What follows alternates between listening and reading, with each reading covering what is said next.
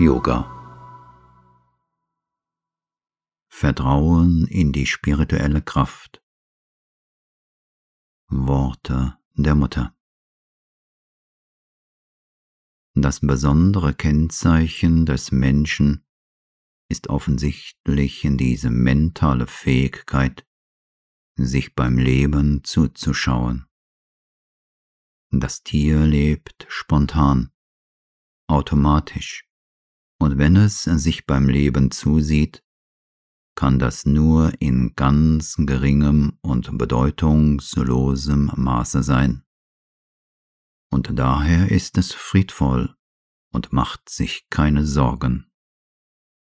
Auch wenn das Tier leidet, weil ihm ein Unfall zugestoßen ist oder weil es krank ist, wird dieses Leiden auf ein Minimum durch die Tatsache reduziert, dass es das Leiden nicht in sein Bewusstsein und in die Zukunft projiziert, dass es sich keine Gedanken über seine Krankheit oder über seinen Unfall macht.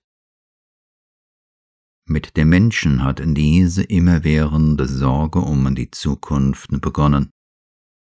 Und diese Sorge ist die Hauptursache wenn nicht gar die einzige Ursache seiner Qual. Mit diesem sich objektivierenden Bewusstsein hatten die Angsten begonnen, die leidvollen Vorstellungen, die Sorge, die Qual, die Vorahnung künftiger Katastrophen, deren wegen der größte Teil der Menschheit nicht der weniger bewusste, sondern der vollbewusste Mensch in ständiger Qual lebt. Der Mensch ist zu bewusst, um gleichgültig zu sein. Er ist nicht bewusst genug, um zu wissen, was geschehen wird. Man könnte wirklich sagen, ohne sich zu täuschen, dass er von allen irdischen Geschöpfen das Leidvollste ist. Das menschliche Wesen ist daran gewöhnt, so zu sein, weil es ein atavistischer Zustand ist, den es von seinen Vorfahren geerbt hat. Aber es ist wirklich ein elender Zustand, und erst mit dieser spirituellen Fähigkeit, sich zu einer höheren Ebene zu erheben und die Unbewusstheit des Tieres durch ein spirituelles Überbewusstsein zu ersetzen, wird in das Wesen nicht nur die Fähigkeit eingeführt, das Ziel dessen Daseins zu erkennen und den Erfolg der Anstrengung vorauszusehen, sondern auch ein hellsichtiges Vertrauen in eine höhere spirituelle Macht, der man sein ganzes Wesen überantworten, sich anvertrauen und die Bürde seines Lebens und seiner Zukunft übergeben kann, so dass man jeder Sorge ledig ist. Natürlich ist es für den Menschen unmöglich, auf das Niveau des Tieres zurückzufallen oder das erworbene Bewusstsein zu verlieren. Daher gibt es für ihn nur ein Mittel, einen Weg, um aus seiner Lage, die ich miserabel nenne, herauszukommen und in einen höheren Zustand aufzutauchen, wo die Sorge durch vertrauensvolle Überantwortung und durch die Gewissheit einer lichtvollen Krönung ersetzt wird. Dieses Mittel ist die Bewusstseinsänderung.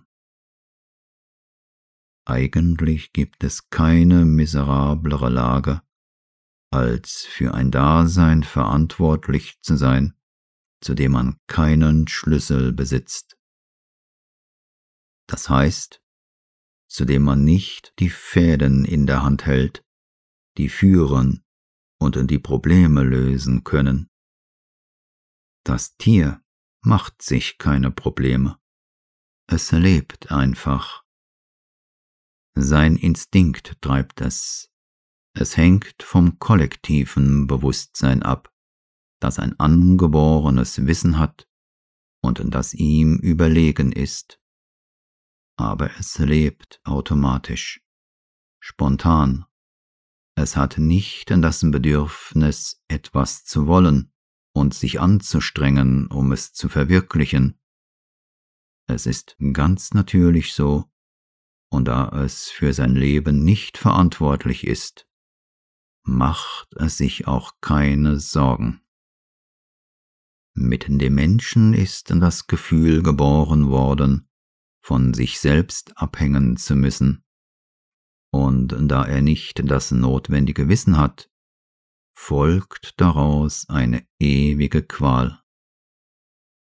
Diese Qual kann erst aufhören mit einer totalen Überantwortung an ein Bewusstsein, das höher ist als das seinige, dem er sich vollkommen anvertrauen kann, dem er seine Sorgen um sich selbst übergeben und die Sorge, sein Leben zu leiten und alles zu organisieren, überlassen kann.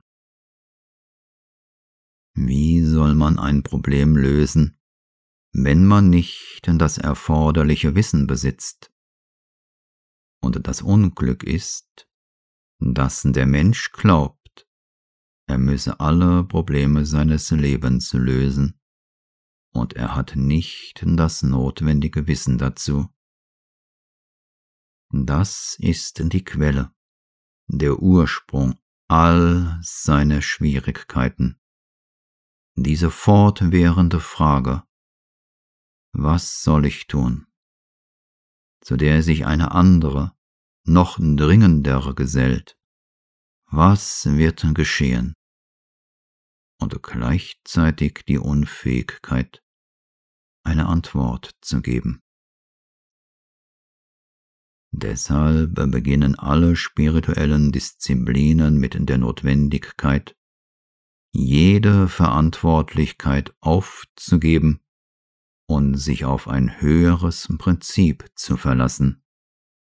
Sonst ist Frieden unmöglich. Und dennoch wurde das Bewusstsein dem Menschen gegeben, damit er fortschreitet, damit er entdeckt, was er nicht weiß, damit er entwickelt, was er noch nicht ist. Und so kann man sagen, dass es einen höheren Zustand gibt als den eines unbeweglichen und statischen Friedens.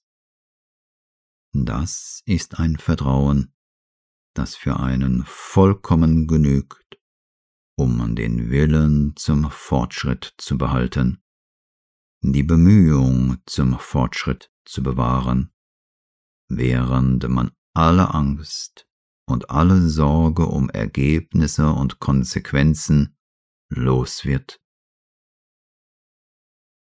Das ist jenen Methoden einen Schritt voraus, die auf der Zurückweisung jeder Aktivität und auf dem Eintauchen in die Unbewegtheit und die innere Stille beruhen, die alles Leben verlassen, weil sogleich gespürt wurde, dass man ohne Frieden keine innere Verwirklichung bekommen kann.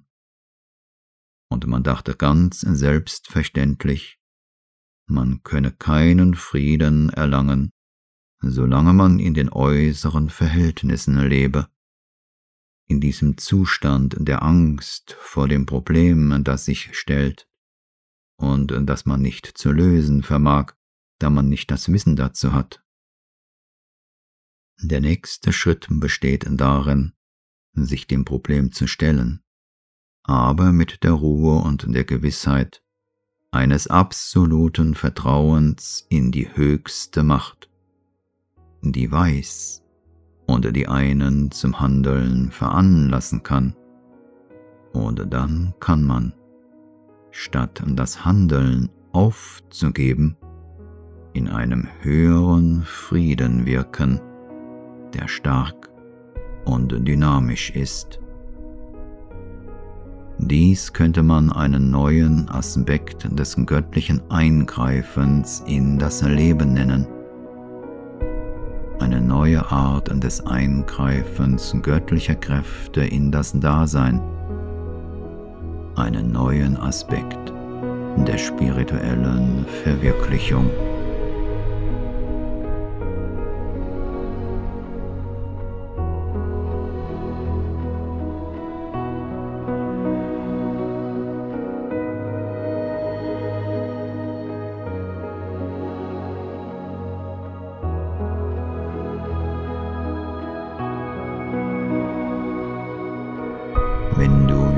Wirklich das Göttliche liebst, dann stelle es unter Beweis, indem du ruhig und friedvoll bleibst. All das, was im Leben zu einem kommt, kommt vom Göttlichen, um uns eine Lektion zu lehren. Nehmen wir es in der richtigen Einstellung an, werden wir rasch voranschreiten. Versuche es